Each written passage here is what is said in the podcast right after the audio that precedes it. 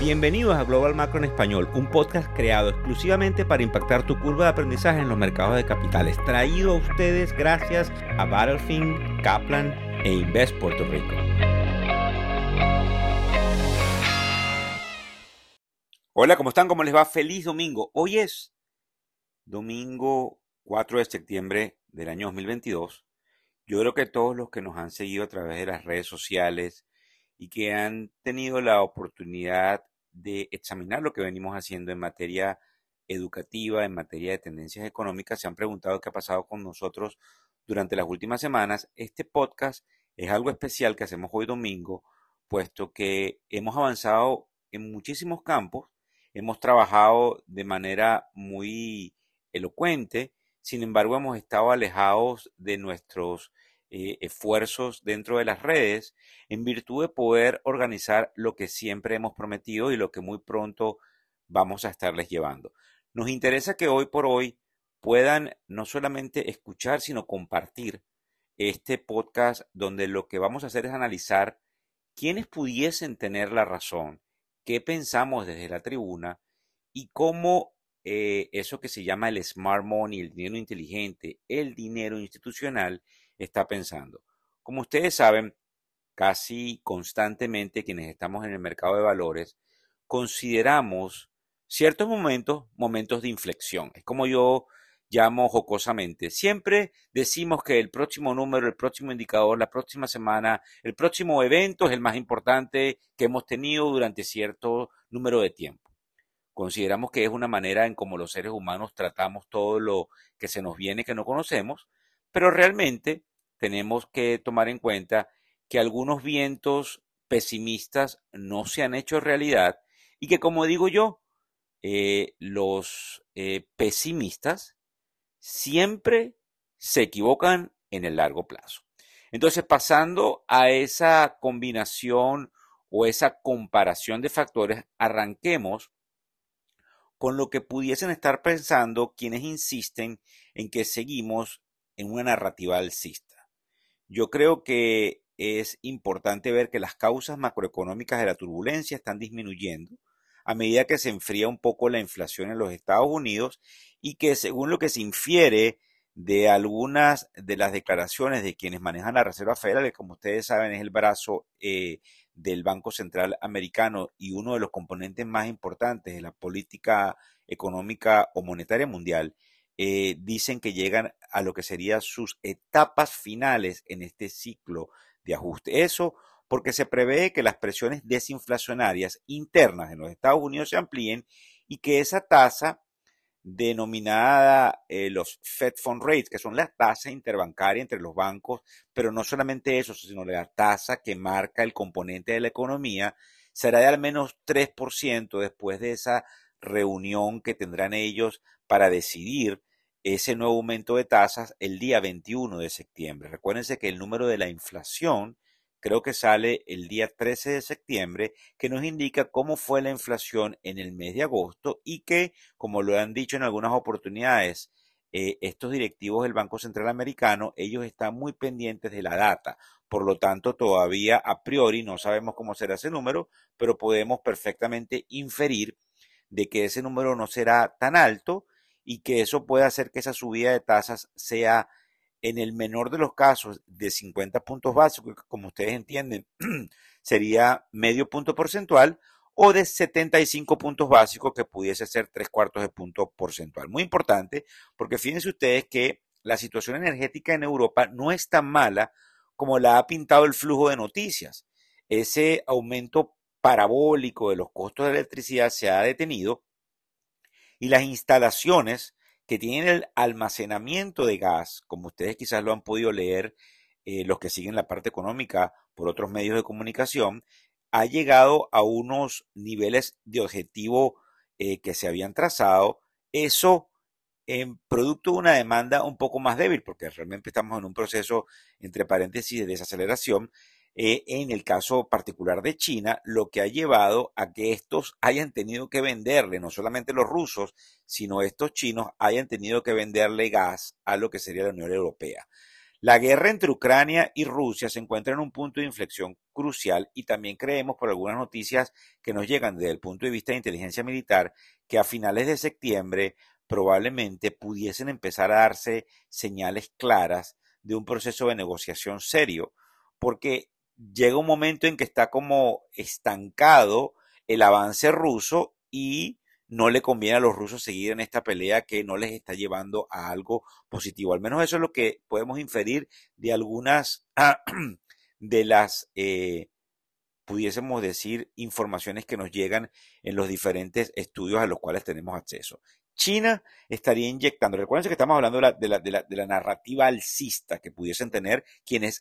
quienes siguen eximiendo de que vamos hacia arriba. China estaría inyectando un poco más de estímulo a su economía y nosotros creemos que ellos ya no van a poner las mismas restricciones, aunque estuvimos leyendo hace algunas 48 horas atrás que siguen teniendo restricciones con respecto al COVID, pero no creemos que van a ser del mismo tipo eh, que se presentaron años atrás, meses atrás, semanas atrás, y que eso pudiese ayudar, por supuesto, por la proliferación de la nueva facilidad de producir bienes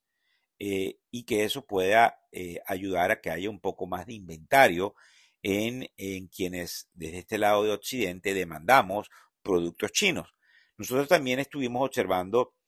inclusive luego de ese viaje que hizo la representante del Congreso americano Nancy Pelosi a Taiwán, que tuvo un punto de caída en las relaciones, que las relaciones entre China y Estados Unidos son muy pragmáticas y no están cayendo, que se están poniendo de acuerdo en ciertas áreas sumamente importantes en manera económica. Las corporaciones de Estados Unidos también sabemos que probablemente generan una cantidad de enfrentarse a obstáculos producto de esa desaceleración de lo que se llama la demanda agregada,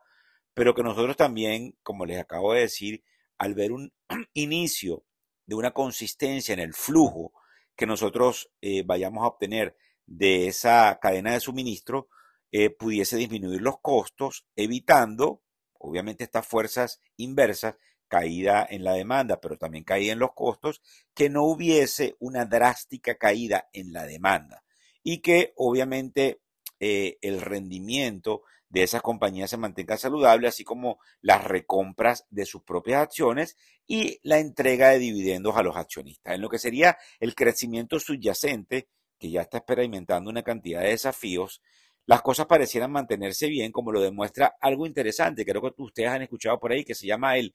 ISM, ISM, que es un índice que es un indicador económico que hace el Instituto for Supply Management, que fue establecido inclusive en 1915, y que eh, básicamente denota que en el mes de agosto, anecdóticamente, ha habido un repunte en los negocios. Entonces, esa es la narrativa alcista, la narrativa de los pesimistas, de los que apuestan a la baja, de los que dicen que el mundo se acaba. Eh, bueno, hay que darle la razón, el mundo está experimentando un ajuste sumamente fuerte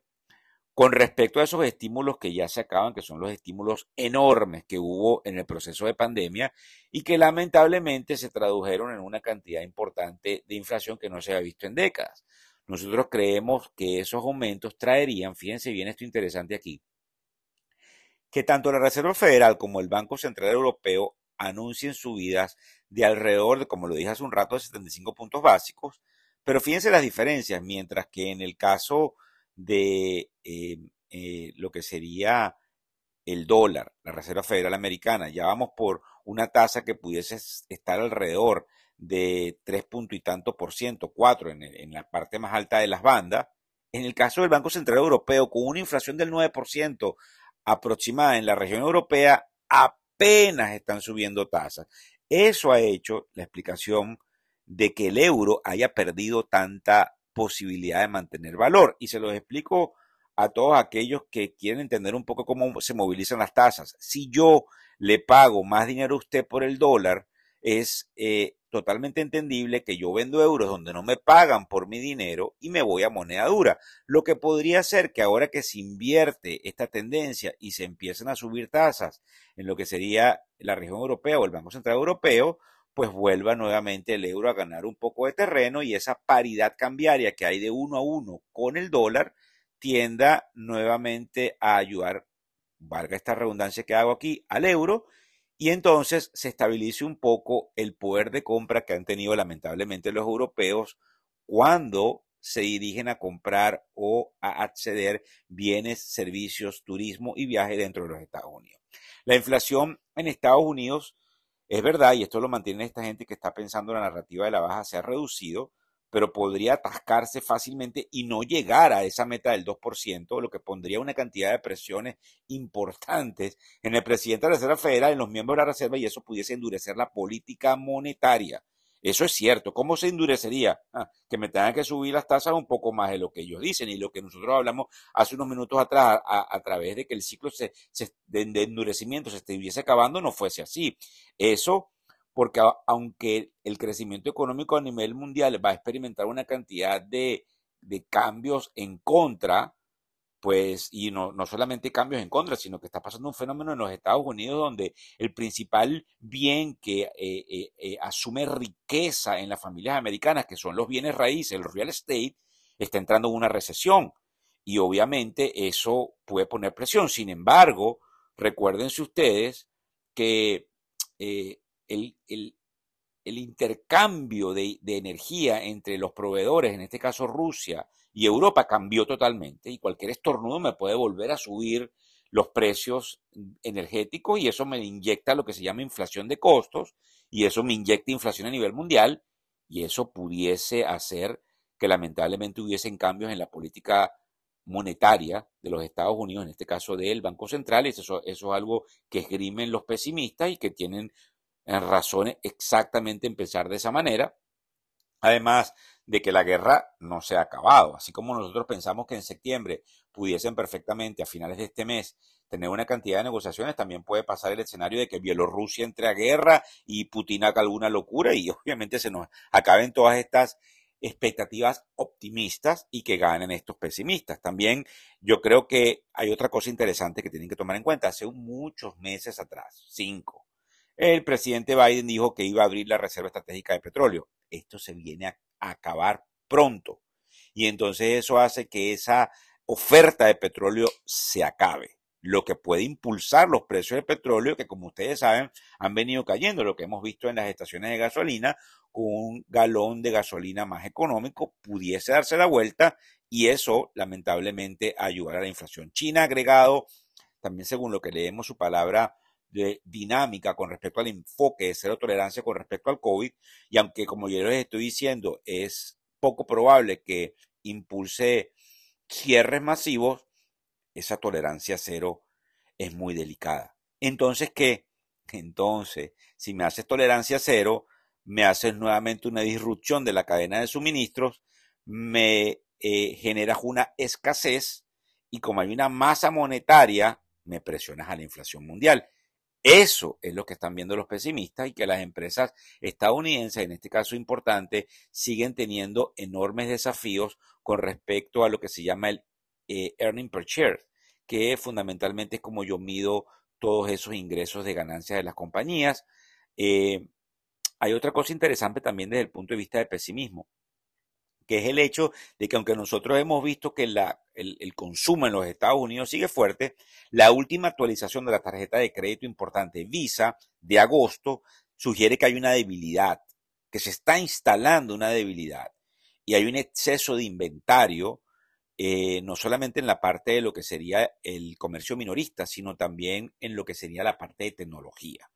Entonces, la pregunta que se tienen que hacer al final de estos eh, minutos de este podcast especial que como también les digo, no vamos todavía a reactivar, pero muy pronto venimos con esa reactivación totalmente consistente de manera diaria para poder analizar el panorama macro, para poder explicarles y para poder llevarlos de la mano ante unos eh, eventos turbulentos que se nos pueden presentar. Sin embargo,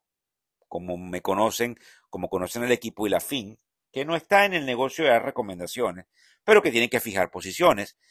cree que con un estándar Ampur por debajo de los 4.000 y que ese panorama macroeconómico se me siga moviendo en manera correcta, nosotros creemos que efectivamente el mercado puede volver a subir eh, eh, a pesar de esos cambios difíciles que les acabo de narrar, nos apuntamos hacia allá y también, pues, indudablemente creemos que esa etapa de endurecimiento de la Reserva Federal llegará a su fin prontamente y nosotros, pues, vemos que el mercado todavía sigue teniendo esa tendencia a recuperarse. Además que, como les vuelvo a repetir,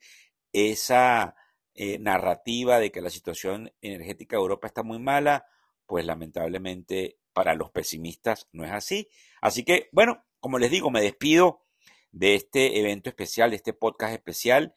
nuevamente ratificándoles el hecho de que venimos trabajando para mostrarles cambios positivos, ofertas de servicios y productos que los van a ayudar a todos en toda la América Latina y dentro de los Estados Unidos y más allá, porque hay mucha gente regada por Europa que nos escucha y que nos sigue, inclusive en Asia, porque los latinoamericanos hemos emigrado por todas partes. Así que muchísimas gracias por cualquier comentario y esperamos estarnos comunicando con ustedes de manera diaria a la brevedad.